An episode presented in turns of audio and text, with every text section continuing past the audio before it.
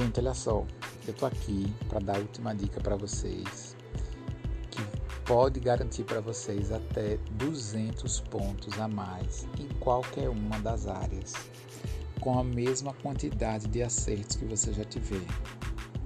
Veja só, na descrição desse episódio aqui vai estar um link para uma reportagem lá da Folha de São Paulo.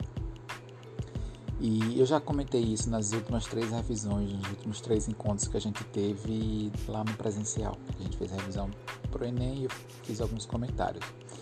E eu, eu já, já tinha comentado lá sobre isso. Veja só, é, se a gente pegar dois candidatos que acertaram 20, as mesmas 20 questões, mas a depender de quais alternativas eles marcaram nas questões erradas, isso pode dar uma diferença de até mais de 200 pontos entre eles.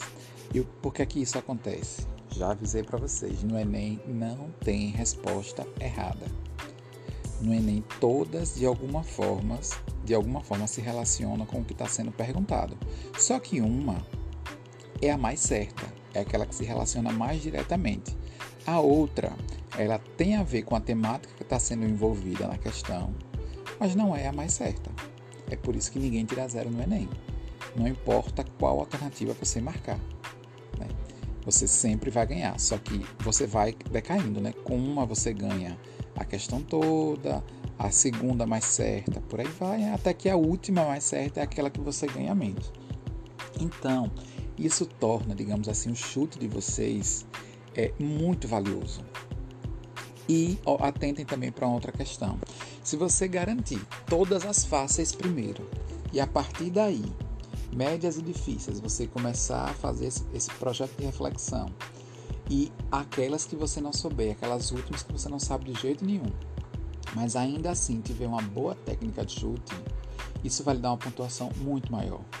Porque que é, se você acertar 15 fáceis, pode lhe dar a mesma pontuação do que se você fizer 40 questões.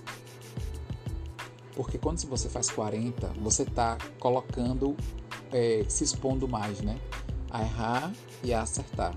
E a ser mais incoerente. Então, só passe para as médias e para as difíceis quando você já tiver garantida as fáceis. Não esqueçam isso. Porque com o conhecimento que você tem hoje, seja ele profundo, seja ele raso, você pode alterar a sua nota. A estratégia de prova, o que vocês vão fazer hoje no dia da prova, com o conhecimento que você já tem. Então, não é para ninguém estar tá estudando mais do que o que já sabe. É só a estratégia de prova. Garanta as fáceis, mantenha a coerência. Aprenda a fazer uma técnica para você é, lá e extrair dali qual aquela alternativa que parece ser a mais certa. É, quem estava nas aulas presenciais e no online também já dei várias dicas de como resolver questões de humanas que acabam servindo também para linguagem, buscar palavras-chave, ler primeiro o comando da questão, que é aquilo que vai ser perguntado. Então tá lá, o objetivo descrito no texto é. Então você vai procurar a palavra-chave é essa, objetivo. É isso que você vai procurar lá no texto. Depois você lê o texto, aí você vai selecionar a, pa a palavra síntese do texto. Aí você vai para as alternativas e vai buscar aquilo que mais se aproxima da palavra-chave. Tomar cuidado com as imagens, isso já é o suficiente, gente. Não precisa estudar mais. Essa técnica ela pode maximizar o seu ganho em até 200 pontos, na verdade, até mais do que 200 pontos. Boa prova, jovens. Que pode garantir